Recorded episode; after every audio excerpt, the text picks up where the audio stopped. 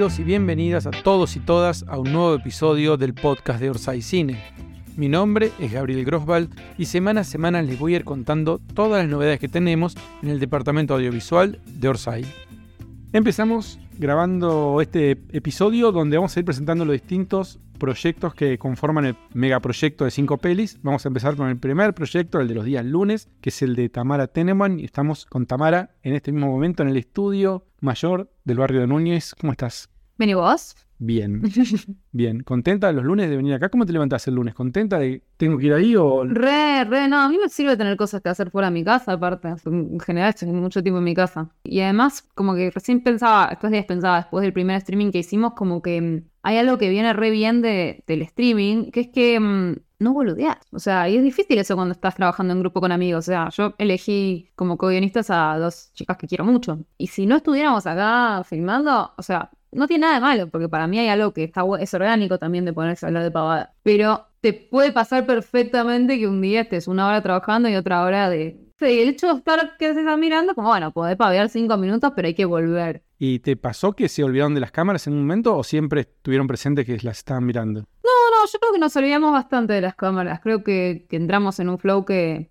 que funcionó eh, en ese sentido. No, o sea, sí, siempre me acuerdo de eso. Solamente por el hecho de que son mis amigas y no tengo ganas de empezar a mencionar, viste, gente con la que salimos, cosas así, los exmaridos de nadie, viste, no quiero meter a nadie en un baile. Entonces, esas cosas las tengo más presentes que si no, cuando uno está escribiendo, yo soy re de empezar. No, porque, viste, ese, ¿te acuerdas con el que salías vos? ¿Cómo se llamaba? Si no, pero porque, sobre todo si estás haciendo una comedia romántica, esas cosas aparecen todo el tiempo. Es lo único que, me, tengo en la cabeza para no, no olvidarme de la cámara. Igual viste que es como una privacidad invadida, pero relativa, porque no es que lo ve cualquiera, lo ven los que pagaron, los que están en el proyecto. Eso me deja bastante tranquila, o sea, por eso um, alguna fruta podemos mandar, pero hay que mantener la forma. Tamara, ¿por qué dijiste que sí a este proyecto Orsay? Em, bueno, primero porque nunca escribí una película y tengo ganas de hacerlo. O sea, tenía ganas, venía pensando en el tema. No es tan fácil, además, cuando uno es como yo, guionista, que nos dirige, ¿no? En 10 años me animo a hacerlo, pero yo tengo mucho respeto por el trabajo de dirección, tanto en teatro como en, como en cine cine además es muy técnico, no es algo que siento que uno puede ir y hacerlo. Aunque hay gente que va y lo hace. Y me, parece admirable ese rojo, pero yo no lo tengo. Entonces, a veces no es tan fácil como, como pensar una película, escribir un guion y, no ser la persona que lo va a dirigir. No funciona en general así. Entonces, eso tenía ya un desafío. Y, entonces era algo que yo sabía que no me iba a ser tan fácil. Después, la otra cosa fue la, libertad, que para mí eso es muy importante, ¿no? Yo hice una, una serie en una plataforma y hago desarrollo para plataformas y estoy más o menos no soy re guionista, pero más o menos estoy en ese mercado. O sea, no cuesta un poco decir que soy guionista, pero el hecho es que más o menos lo soy. Y digamos, en las plataformas uno tiene libertad, pero no la, no la misma que hay acá. De ninguna manera. Digamos, tenés que dar peleas. Imagínate si yo tuviera que, pelearme con Hernán porque que me diga, no, bueno, me parece como que es poco lineal, tenés que simplificar un poquito porque si no, no se entiende, digamos.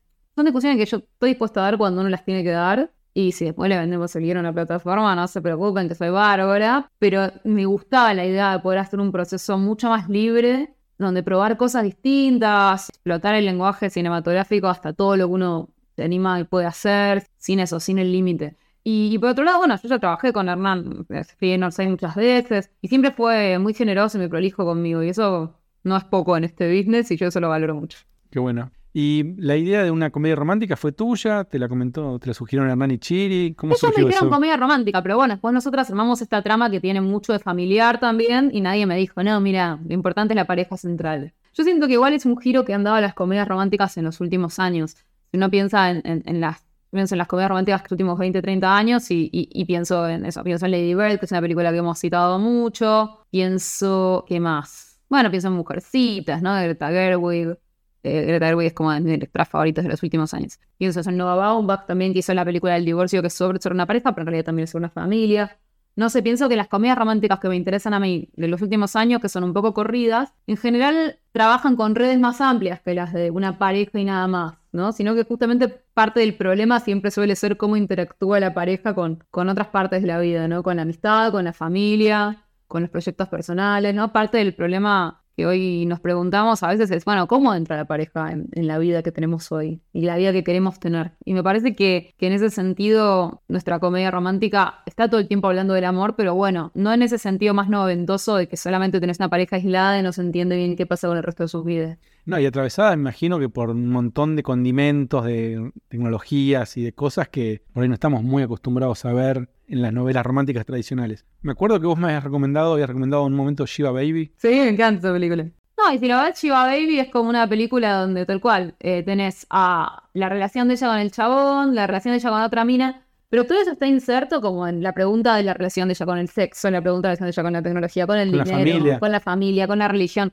Es, a mí, esas son las comedias románticas que hoy me interpelan, y aparte están vivas. A mí me encanta eh, cuando Harry conoció a Sally. Las veo, las sé de memoria, la puedo. O sea, sé todas las comedias románticas de los 80 y los 90, sé Sleepless in Seattle, sé todas. Pero hay algunas que están, digamos, incluso si están vigentes, no están tan vivas hoy. No, no hablan de, ¿no? de los problemas que tenemos hoy y de las preguntas que nos hacemos hoy. Yo quería hacer una comedia romántica que hablara de las preguntas que tenemos hoy y en ese sentido ellos me, me dieron una libertad total para hacer. Y con las co-guionistas, ¿cómo llevan este tema? Bueno, a mí me, gustó mucho, o sea, cuando pensé en Mariana y en Javiera, pensé tanto en que viven muy bien y que trabajan muy bien, como en el hecho de que las dos eh, son mamás separadas con hijos, ¿no? Las dos tienen, de hecho, eh, Javi tiene una hija que tendrá 10, 11, y Mariana tiene una hija que tiene 14 y otra que tiene eh, 12, ¿no? Hijas de hijas mujeres, además, como en la película. Entonces, bueno, con las dos hemos conversado mucho ya en nuestras vidas privadas, digamos, sobre la dificultad de ser una mamá que tiene una vida sexual, una vida amorosa, ¿no? Eh, no, no es tan fácil como parece con los chicos eso. Y, ¿no? O sea, no sé si digo como parece, como si a alguien le pareciera fácil. Quizá todo el mundo sabe que no es fácil, pero no es nada fácil. Pocos lo, pocos lo dicen. Poco lo dicen, ¿no? Como, Bueno, ay, no, la gente se hace la moderna. Todo es mucho más difícil, incluso haciéndote, siendo re moderno y tus hijos son re modernos, igual las cosas son difíciles. O sea, imagínate que a, mí que no tengo hijos, ya cuando tengo que llevar a, un chico con el que estoy saliendo a una fiesta, ya me da nervios, ya me molesta que se lo crucen mis amigos. Imagínate que se lo crucen tus hijos, ¿no? Es como un montón. Y por otro lado, con ambas también hablamos mucho sobre la diferencia entre la maternidad de cuando nosotras éramos chicas, de los 90, los 2000, y la maternidad hoy. Que es re distinto en muchas cosas, pero en muchas cosas, algunas es más progre y otras no tanto. O, o- o un progresismo que se ha A ver, ¿en qué no? corrido. Por, ¿qué, qué no, por ejemplo? Bueno, por ejemplo, así como en la, en la película, ¿no? Hay algo central que es que la madre esconde completamente su vida sexual respecto de las nenas, ¿no? Entonces va y les dice, bueno, nos vamos a ir con un amigo Iguazú. Pero a veces no dice, lo esconde por pacata. Sí, y a la vez en realidad piensa que no es asunto de ellas. ¿No? También no le da explicaciones, o sea, uno puede pensar, se esconde y uno puede decir, no le da explicaciones a nadie. Son dos formas de, de verlo, ¿no? El mismo hecho, claro. Entonces digo, y, mis amigas contaban eso, por ejemplo, Javi contaba la primera vez que salió, ni siquiera, ella estaba todavía en pareja con, el papá de su hija, pero Javi contaba una vez de la primera vez que salió con sus amigas y que la nena tenía tres años y después le dijo, mirá, Jill, mamá va a salir a divertirse con sus amigas porque, bueno, no sé qué. ¿Por qué estoy haciendo a la nena de dos años dándole un speech? Me voy y me voy. Yo te le digo, mamá va a volver, no tengo que explicarle todo lo que hago. No, no tengo que pedirle permiso. Y todo eso se va a ver en la película. Sí. Eso es lo que están pensando que quieren mostrar. Sí, por eso, digamos, tenemos por un lado el pasado con la madre en Iguazú y las, y las nenas y todo ese viaje, pero por otro lado también nuestra protagonista del, pre- del presente va a tener una hija y va a estar separada, separando, se estamos viendo, pero bueno, un poco también empezamos a vida y vamos a ver muchas veces como plano plano las diferencias entre ser madre en los 90 y ser madre hoy. También pensábamos mucho en la escena del auto, nos gustaba mucho la idea, viste, yendo a Iguazú. Yo me acuerdo cuando fuimos a Iguazú con mi mamá y mis, mis hermanas. Y era claro, todas pasándose en el auto como, quiere ir a la ventana, bueno, Tamara, cambiarle el lugar a tu hermana, ¿viste? Y todos cambiando, ¿no? Porque todos íbamos desatados, iban Sí, las sí, sí, en esa época, ¿no? Y hoy, claro, todos los chicos van así, tienen que ir atados hasta no sé qué edad. Entonces es como... Hasta un montón, además. Yo pensé que era, yo pensé que hasta los 5 iban atados. No, van atados como hasta los 13. hasta los 13, es una cosa ter- terrible. Entonces es como, como bueno, nada, todas esas cosas las puede hacer plano plano y, y sin, sin decir texto, hay algo de eso que es muy, muy dicho, ¿no? Que, que dice mucho. Sí, con mi humilde experiencia como de la paternidad con los chicos ahora, de, de- se hacen mundos de cosas muy chiquitas. Totalmente. Esto, ¿no? Me quiero cambiar de lugar, el lugar en la, la cama, dónde dormir, dónde sentarse en la mesa. Se escucha a los chicos, se escucha, para mí se escucha demasiado a los chicos. Bueno, un poco también va a, haber, va a haber algo de eso, justamente. Una madre que no pedía explicaciones y hacía su vida, y otra madre que sí va a dar explicaciones porque es una madre de ahora y le enseñaron que a los chicos se les dice la verdad. que es una pregunta. ¿Se les dice la verdad a los chicos? ¿Para quién es eso? ¿Para los chicos? ¿Para los padres? ¿A quién se supone que le suma? Una pregunta. Además, la, la otra pregunta que es, ¿vos pensás que los chicos no saben la verdad solo porque vos no se las contás? Totalmente, totalmente. Aunque no te la saben. Totalmente. Entonces, bueno, como, como un poco todas esas preguntas, sí. Bien. Le avisamos eh, a los socios productores, este podcast es para los socios productores, Oh, básicamente es contarles qué estamos haciendo. Eh, algunos pueden ver los streamings, otros por ahí no tienen tiempo, o los, se- con el fin de semana ven todos juntos, o en un mes van a empezar a verlos. Cada uno tiene su libertad también como socio productor. Pero en media hora, 40 minutos, le vamos contando las novedades de estos proyectos y les avisamos que vamos a grabar este podcast y tenemos algunas preguntas. Por Así favor, que contestamos. vamos a, a ponerlas. Hola Gabo, ¿cómo te va? Soy Javier de Colegiales, socio productor de Cinco Pelis, y me gustaría preguntarle a Tamara lo siguiente. Teniendo en cuenta que parte de un hecho real o de una historia real, ¿cómo hace a la hora de escribir el guion para no dejarse influenciar mucho por eso o si al revés hace que mucho de lo que pasó realmente le ayuda a construir el guion? Bueno, esa es mi pregunta. Saludos para el equipo. Una buena pregunta. Eh, ya que mi mamá no puede escuchar esto, voy a aprovechar para contar que el otro día tuvimos una situación muy rara, porque mi mamá entró, me- le prohibí comprar un ticket, quiero decir que se perdieron un socio productor por culpa mía, porque mi mamá me dijo, compra un ticket o vos me vas a, te vas a enojar. dije, me voy a enojar, ni se te ocurra comprar. Un bono, no un ticket. Bueno, perdón. No, no. Em, se lo perdieron. Mi mamá estaba muy entusiasmada con ese tema, eh, pero porque leyó en, leyó en en la página de qué se trataba, y me dijo, pero imagínate el nivel de no comunicación que mi mamá y yo tenemos sobre este tema, que lo que dijo yo fue esta historia, ¿no? De Iguazú. Dice que- Y yo dije, no me quedar callada a ver qué dice ella, pues yo, sí, ¿viste? Y nos quedamos las dos calladas como un minuto mirándonos. A ver quién se animaba, y mi mamá cambió de tema y listo. Así que, primero es, del tema no hablamos nada mi mamá sabe, ¿no? O sea, se quiso hacerla así, seguir haciéndose la tonta, pero bueno, ella claramente sabe que habla de ella. La segunda cosa es que yo ya tengo experiencia haciendo esto, yo ya hice esto en mi serie, eh, hice esto en El fin del amor, hice esto también en mi novela Todas nuestras maldiciones se cumplieron, y que, que además es un poco la base de la segunda temporada de mi serie. Yo ya he hecho esto, yo hago esto todo el tiempo, de hecho, mis columnas lo hago todo el tiempo es lo que menos me preocupa en general. Yo no tengo un apego para nada, ¿no? Pero en general no tengo apego por, por ninguna cosa de ese estilo. Quiero decir, por ejemplo, cuando, bueno, vieron que Mariana Chaud, eh, que está acá en, el proyecto, es la directora de mi obra Las Moiras. Ella la dirigió. Entonces, yo le di el texto y básicamente le dije hacer lo que quiera. O sea, lo que quiere decir es que yo no soy ningún- nunca apegada a cosas que ya escribí. Siempre me parece que las ideas que suman otros son mejores y siempre me parece que lo que sea es mejor. Y no soy jamás apegada en el sentido de, eso, ay, esto lo hicimos así, hay que hacerlo así. Siempre estoy muy copada con el nuevo formato, el nuevo proyecto, y tengo presente que lo único que importa es que funcione. Del mismo modo que cuando escribo una novela, lo único que tengo pensado es que tiene que funcionar. Entonces, si tengo que cambiar un hecho para que funcione, pero, pero yo soy igual en las anécdotas, o sea, tengo un nivel de apego por la verdad que es nulo. Yo, por ejemplo, estoy por contar una anécdota que es de la prima de una amiga. Y sé que decir la prima de una amiga ya te aburriste. Digo, tengo una amiga que y no me importa si no la conozco. No sé. Tiene que funcionar. Para mí lo importante es que funcione. Entonces no tengo ningún apego ni por los hechos, ni por cosas que ya hice, ni por nada. O sea, de hecho a veces me pasa lo contrario, como que digo, bueno, ah, funciona tal idea mejor que yo. Y a veces la realidad tiene cosas que funcionan mejor, justamente porque son verosímiles, ¿no? Como que hay algo de, de, de que estás trabajando sobre todo con realismo. Hay algo en la realidad que, que, que en general te sirve, incluso vos querés complicar un poco más y es como, no, che, mira, vamos con esto. Pero no, no, a mí eso no me preocupa en lo más mínimo, pero por cómo soy yo, que eso, que tengo un apego por la realidad más bien nulo. Un poco Hernán también trabaja así, Sí, ¿sabes? ¿no? por supuesto. Vamos con otra pregunta. Hola Gabo, Tamara. Soy Fernando, socio de Cinco Pelis. La pregunta para Tamara es, al momento de escribir un guion, más allá de la búsqueda de lograr la atención de los espectadores, ¿hay una búsqueda de sentido, de punto de inflexión en quien esté mirando? O sea, eh, más allá de lograr, como decía antes, la atención, más allá de entretener, hay una búsqueda de que nos deje algo, de que nos sintamos distintos y hasta, tal vez, en el mejor de los casos, de que seamos otras personas después de ver eh, una obra, después de ver una película eh, en la que hayas trabajado.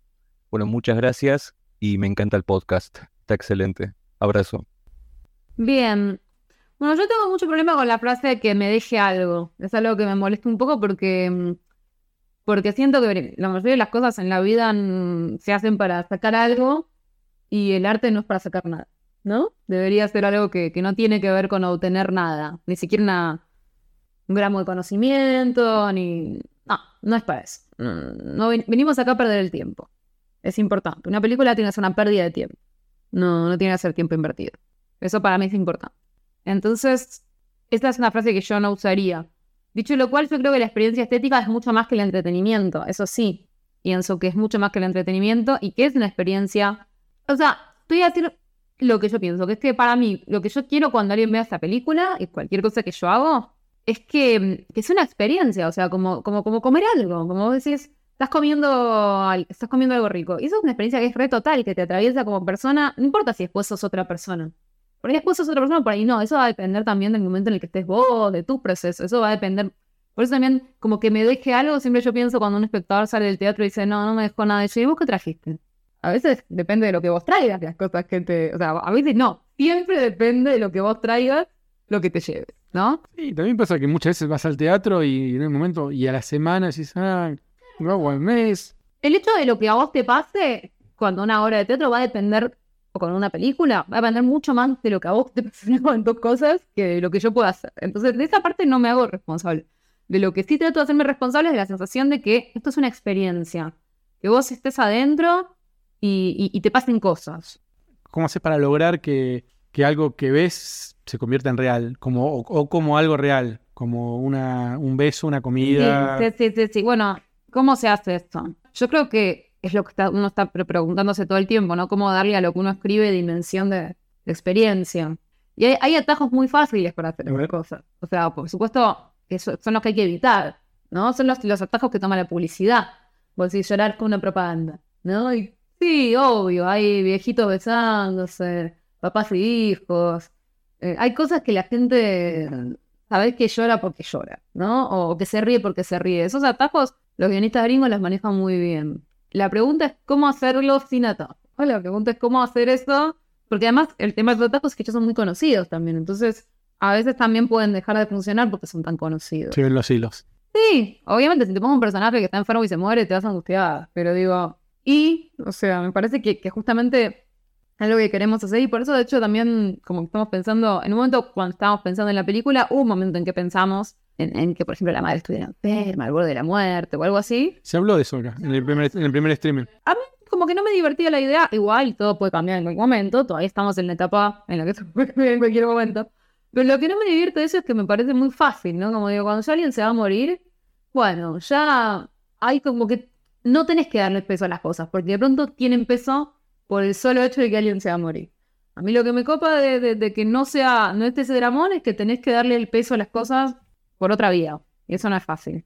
¿Cómo es el proceso de trabajo de este proyecto? ¿Ustedes vienen los lunes y trabajan todo acá o van trabajando en la semana y el lunes van a contarnos lo que trabajaron en la semana? No, mira, por eso estamos trabajando acá y en la semana nos mandamos WhatsApp. O sea, ¿Muchos? bastante, sí audios largos, o sea, un audio de cinco minutos que chicas escuchen cuando quieran. Básicamente es eso. Pero eso porque estamos en una etapa muy inicial y no estamos escribiendo todavía. Ah, lo único que sí hicimos hoy para que les vamos a leer cuando lleguen las chicas es una hoja de personaje de los tres personajes principales. Nos dividimos eso para empezar hoy por ahí. Eh, va, tres personajes principales posibles en realidad, porque hay muchos personajes en la, en la película, pero digamos, para hoy teníamos que hacer las hojas de personaje de la madre y las dos hijas. Cada una se llevó una y, eso vamos a traer. Eso es lo único que escribimos esta semana. ¿El proceso de trabajo es similar, por ejemplo, cuando hiciste El fin del amor y todo, no sé, los otros guiones son similares? Empieza por los personajes, se definen y después... Sí, para mí sí, o sea, se empieza por los personajes, los mundos, más o menos qué les pasa, los arcos que hacen todos los personajes y, el arco central de la, de la película, de la serie. Y después recién es, bueno, empecemos con las escenas, ahí estamos una escaleta, ¿no? Una escaleta es como como una especie de esqueleto de la película, ¿no? Como, por ejemplo, pones escena 1, esta escena, esta, esta escena para, sucede en lugar y en esta escena Tamara y sus amigas se encuentran y se pelean. Bueno, y hacemos esa escaleta. Después, yo creo que mm, en una película quizás no hacemos la escaleta entera antes de ponernos a escribir las escenas, porque una cosa que pasa para mí, o sea, en una serie de hecho no lo haces, en una serie haces una escaleta y escribes el capítulo, una, otra escaleta, otro capítulo, ¿no? Pero porque hay algo del tema de las escaletas es que digamos, son muy útiles, pero además de que son muy aburridas, no tienen la voz de los personajes ni la textura de la película, porque ni la textura está en cómo habla la gente. Entonces, me pasa que yo siento que vamos a empezar a escaletear cuando podamos, pero vamos a hacer un poco una escaleta medio apresurada y tener ya cinco escenas para cada una para poder escribirlas y digamos, y ahí empezar a ver hablar a los personajes antes de seguir adelante. ¿Y quién hace los, lo de la escaleta? En mi caso fue cuando hice El fin del amor, lo hicimos con Erika Halvorsen y éramos otras dos, pero porque era un writer's room de dos personas. No sé.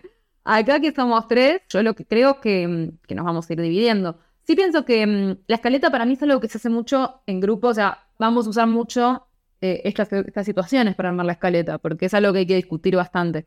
Después alguien la mira y dice, che, mira, no, pues acá tenemos un problema porque si vamos a esta escena a esta otra, como que es raro este corte y meterme en el medio, ¿no? Como después alguien puede mirarlo, pero um, que igual son cosas también que se resuelven en montaje, después en las películas de verdad.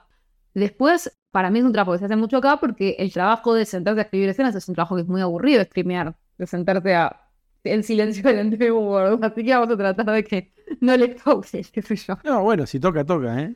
Mirá que los socios productores son, son muy, para mí, masoquistas en los pedidos. Piden, por ejemplo, que quieren ver montaje de, la, de una serie, una película. Hermoso, pero montaje Pero- lindo de ver. Pero es una persona, o dos, o tres, en, en, una, compu- en una computadora, en una isla. Es medio... Sí, no, y aparte tenés que eso, pasar la misma escena 10 veces buscando una cosita. No, no, es un chino. Sí, no.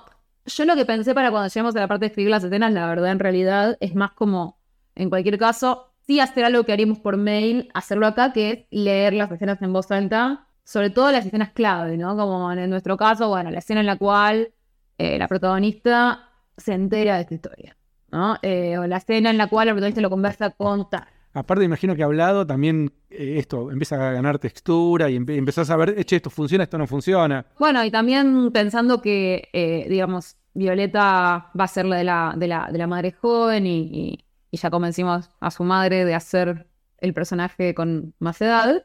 eh, mi idea siempre fue traerlas a ellas también a leer, porque no es lo mismo que las lea en voz alta yo, que que las lea en voz alta una actriz. Y también, ya que son las actrices que queremos tener, también ver cómo les quedan a ellas los textos, porque a mí me pasa mucho eso, me pasa mucho eso en el fin del amor, que es que yo escribí algunos textos, o sea, los guiones los escribí antes de que hiciéramos ningún casting. Entonces, después a la persona que tiene que decirlas hay palabras que le quedan más raras, ¿viste? Como no, no necesariamente, o sea, y vos no querés que haya ningún, ningún ruido, yo quiero que estés hablando, entonces las podemos cambiar juntas.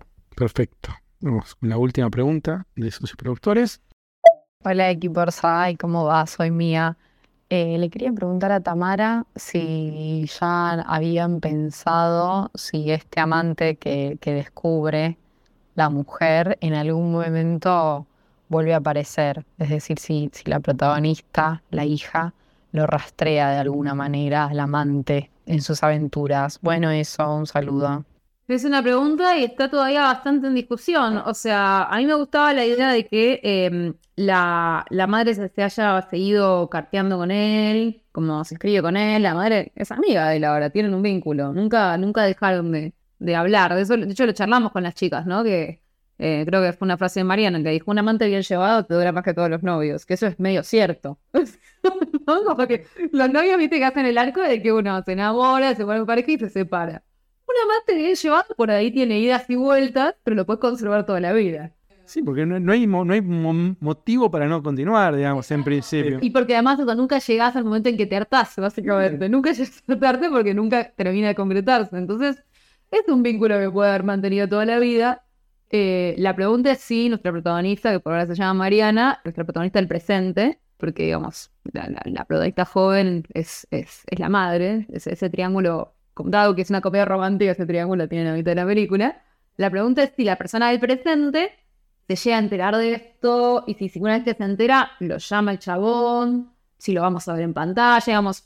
Yo creo que sí me gusta la idea de que sepamos que la madre se siguió hablando con él. No sé si necesitamos verlo a él. Eso va a depender ya de cómo pensemos la película. Siento que no hay nada que ella le tenga que preguntar a él, porque en realidad la pregunta importante ya se la tiene que hacer a su madre. O sea, ¿no? Entonces es como. O sea, la- de hecho, la única verdad que importa es la verdad de la madre que quizás no se dice, tampoco queda claro si la va a decir, pero, pero bueno, no sé si lo vamos a ver a él de grande. De, de grande sí vamos a ver al otro porque sigue siendo la pareja de la madre. Yo te voy a hacer la última pregunta del podcast, de este, por lo menos de este episodio. Después volver- volveremos a charlar. Por ahí te mandan preguntas, te las mando por WhatsApp, me las respondes. Recontra, obvio. ¿Por qué los socios productores tienen que apoyar? O sea, que son cinco proyectos. ¿Por qué tienen que apoyar este para hacer la película? ¿Cuáles son los condimentos que vos dirías hoy? por esto, esto y esto, este es el proyecto y esta es la película que tienen que hacer Orsay. ¿Qué tiene este de especial? Bueno, a mí me parece que, que, digamos, no sé, yo todas las comedias románticas que veo y que me gustan y todo, me, pasa que la, búsqueda de ser honesto respecto del deseo y del amor y, del sexo y de, y de la, la, cotidianidad y de cómo se gastan las cosas, yo siento que las comedias románticas hace años que están preguntándose cómo hacer esto, ¿no? O sea, desde siempre es como, ¿cómo se cuenta la verdad de esto? Porque siempre contamos como la parte de, la ilusión de esto, ¿no? Y hay una pregunta de cómo se cuenta la verdad. Es muy difícil cuando uno habla de amor pasar a contar la verdad, porque la verdad no es solamente uh, las peleas y la cotidianidad, la verdad es el dilema más angustiante y, íntimo de qué tengo que hacer con mi vida, de qué quiero yo, ¿no? Que es la pregunta más terrible, ¿qué, qué es lo que quiero? ¿Qué me gustaría? ¿Me gustaría eh, la aventura me gustaría la pareja estable? ¿Me gustaría que me den bola? O sea, ¿me gustaría estar con alguien que me quiere más de lo que yo lo quiero o la inversa? Estas son preguntas que son durísimas.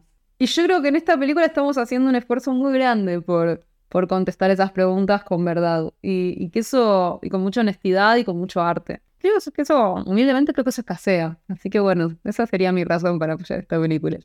Muchísimas gracias, Tamara. A ustedes. Eh, nos vemos todos los lunes. Socios productores será hasta la semana que viene.